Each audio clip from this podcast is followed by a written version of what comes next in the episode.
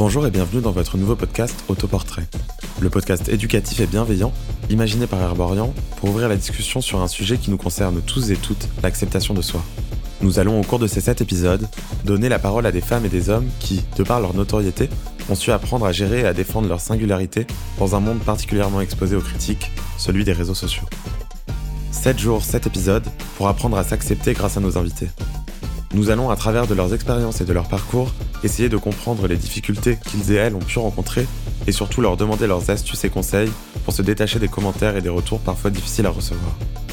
Féminisme, grossophobie, cyberharcèlement, jalousie, homophobie ou prise de position, ils et elles ont tous et toutes réussi à faire une force de leur prise de parole, en ligne comme dans la vraie vie.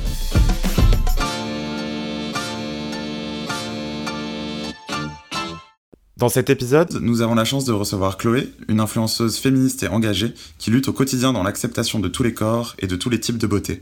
De ses débuts sur Instagram à la création de son compte TikTok, Chloé est devenue aujourd'hui une vraie figure du body positivisme et aide quotidiennement près de 500 000 personnes sur ses différents réseaux sociaux à s'accepter et à s'aimer sans jamais changer. Nous aborderons avec Chloé son parcours et son combat pour faire accepter tous les types de beauté. Bonjour Chloé, merci beaucoup d'avoir accepté d'être avec nous aujourd'hui. Bonjour, bah merci à toi de me recevoir, ça me fait plaisir d'être là.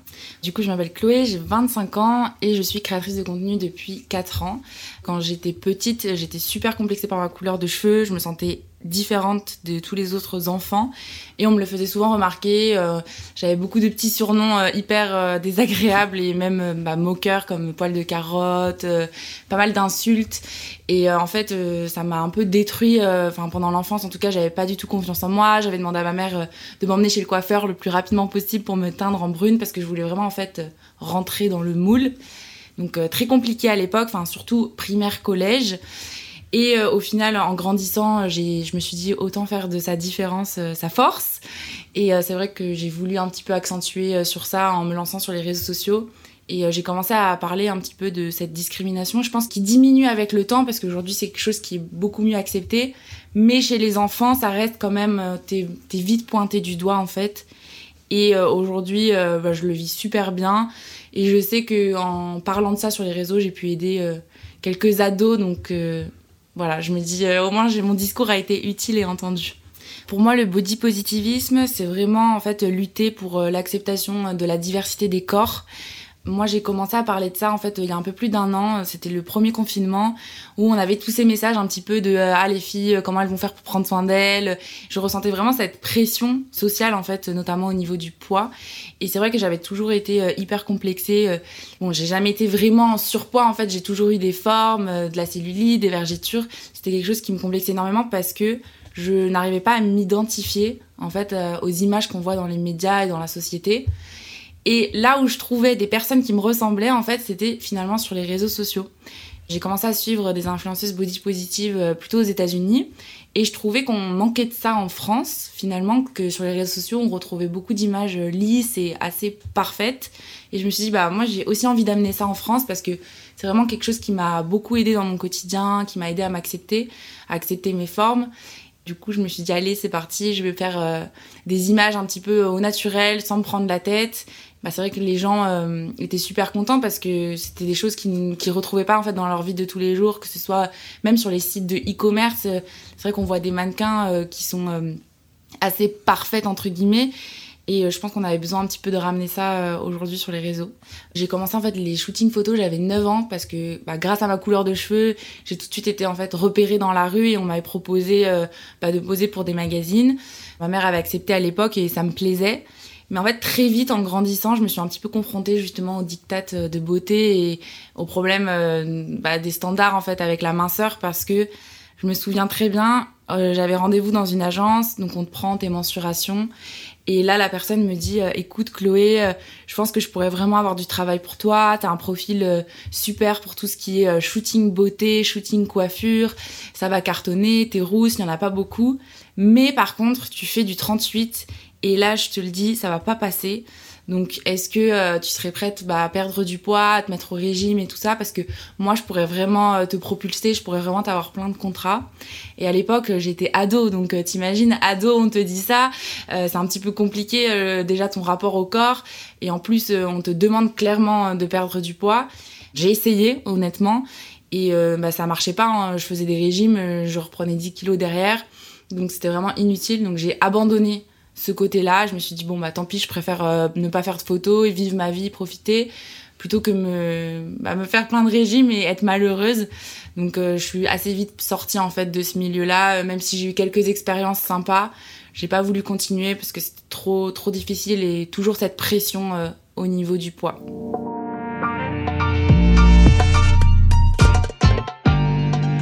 Quand je repense aux épreuves qui m'ont aidé à m'engager en fait dans l'acceptation de soi, je pense à notamment ma participation au Rennes du Shopping euh, sur M6. C'est vrai que c'était une expérience euh, assez bancale dans le sens où j'ai eu des réflexions sur euh, mon poids. On m'a dit ah faut pas que tu montres tes bras parce qu'ils sont ronds, faut pas que tu montres ton bourrelet dans le dos, donc les dos nus à éviter.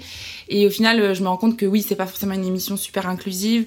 Et je pense qu'aujourd'hui, c'est important de militer pour que les personnes soient libres de s'habiller comme elles veulent. Il n'y a pas de règles. Et je pense que c'est un petit peu arriéré cette pensée de tu dois mettre ça parce que tu as les yeux de telle couleur ou tu dois mettre ça parce que tu fais tant de kilos. Je pense aujourd'hui, c'est important que les personnes puissent s'accepter et, surtout porter ce qu'elles souhaitent. Quand on propose du contenu engagé euh, sur les réseaux sociaux, c'est vrai qu'on se heurte très facilement à la critique parce que forcément, quand on déconstruit certaines pensées, ça plaît pas à tout le monde. Et beaucoup de personnes euh, vont être un petit peu violentes. Je pense notamment aux thématiques féministes. Euh, on me traite souvent d'hystérique, de, enfin voilà, j'ai pas mal de, problèmes par rapport à ça. Et quand je parle d'acceptation du corps, parfois je me montre juste assise. Euh, donc forcément mon ventre fait des plis et les personnes vont dire oh là là tu es en train de promouvoir l'obésité alors que je suis juste bien dans ma peau et je suis juste en train de poser euh, naturellement et euh, je fais pas mal d'ailleurs de vidéos et de photos avec une amie à moi où on fait des looks des matching looks en duo avec euh, taille standard et taille plus size et en fait on porte les mêmes fringues. On est juste là en train de proposer des looks et les gens sont là ah vous êtes en train de faire la promotion de l'obésité. En fait ça veut dire qu'on n'a même pas le droit d'exister parce que finalement on est juste en train de proposer des looks et les gens euh, nous accusent de, faire ça. Ça remet en fait en question la place des personnes euh, qui pourraient avoir des morphologies différentes donc je trouve ça vraiment aberrant. Donc c'est pas facile. Au début je me laissais un petit peu déstabiliser et puis au final je pense avec le temps j'ai pris confiance en moi, je sais la valeur ajoutée que je peux apporter euh, sur les réseaux sociaux. Et en fait, je pense tout le temps à ça. Quand j'ai un commentaire négatif, je me dis oui, peut-être que cette personne-là m'insulte, mais je sais que derrière moi, j'ai aidé dix autres personnes à se déconstruire, à penser euh, différemment. Donc vraiment, je me focalise toujours sur le positif et j'essaie de laisser de côté, mais euh, ça reste quand même assez euh, minime. J'essaie de, bien m'entourer, c'est hyper important. J'ai le soutien de mes amis et de ma famille, surtout de ma mère qui est hyper précieux. Vraiment, elle m'accompagne au quotidien et euh, je pense que c'est le principal.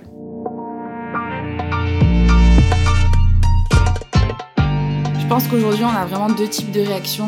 J'ai ma communauté, forcément, qui me soutient, qui est hyper présente et qui adhère complètement au message que je fais passer. Après, avec l'arrivée euh, des réels sur Instagram, c'est un peu différent parce que avec les réels, on va vraiment toucher des personnes qui nous suivent pas forcément, qui nous découvrent un peu sur le tas. Donc là, forcément, il y a pas mal de critiques parce que c'est des personnes qui me connaissent pas et qui sont pas trop sensibles à mes engagements. Donc là, je me heurte euh, à beaucoup de messages assez violents et virulents, mais j'observe quand même énormément de sororité au sein de ma communauté, parce que j'ai une communauté euh, qui est à 90% féminine. Et euh, je, vois dans les commentaires, les filles, elles s'encouragent, elles se complimentent, et ça me fait super plaisir à chaque fois. Je pense que l'acceptation de soi aujourd'hui, elle touche diverses thématiques, que ce soit la peau, le corps, le poids, l'orientation sexuelle. Et euh, je pense que c'est important euh, d'aborder tous ces sujets. Et je pense même parfois à l'âge. Je vois ma mère qui fait souvent des petits commentaires euh, là-dessus, qui a du mal à accepter ses rides.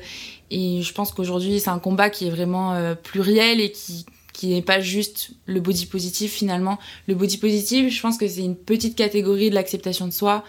Et c'est pour ça que j'essaie d'aborder aussi des sujets un peu différents qui me tiennent à cœur.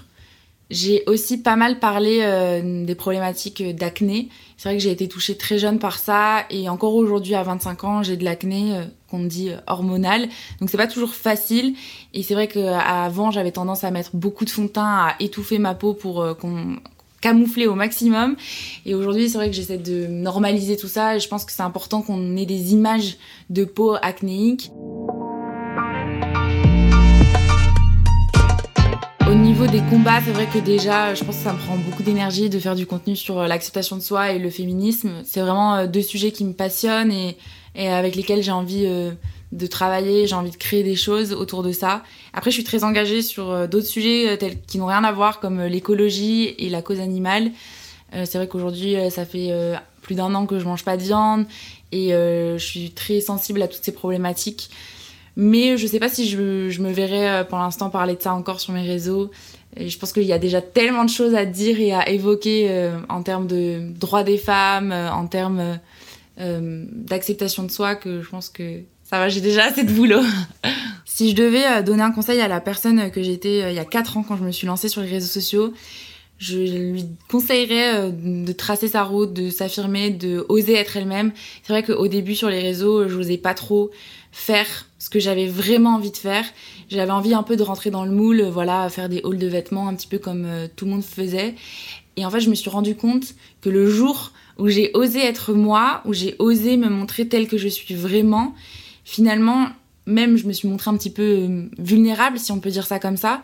Et en fait, ça a vraiment fait écho chez, les autres. Et je pense que c'est vraiment en étant soi-même qu'on va pouvoir euh, porter des messages beaucoup plus forts et beaucoup plus hauts que euh, finalement en voulant juste faire un petit peu comme tout le monde.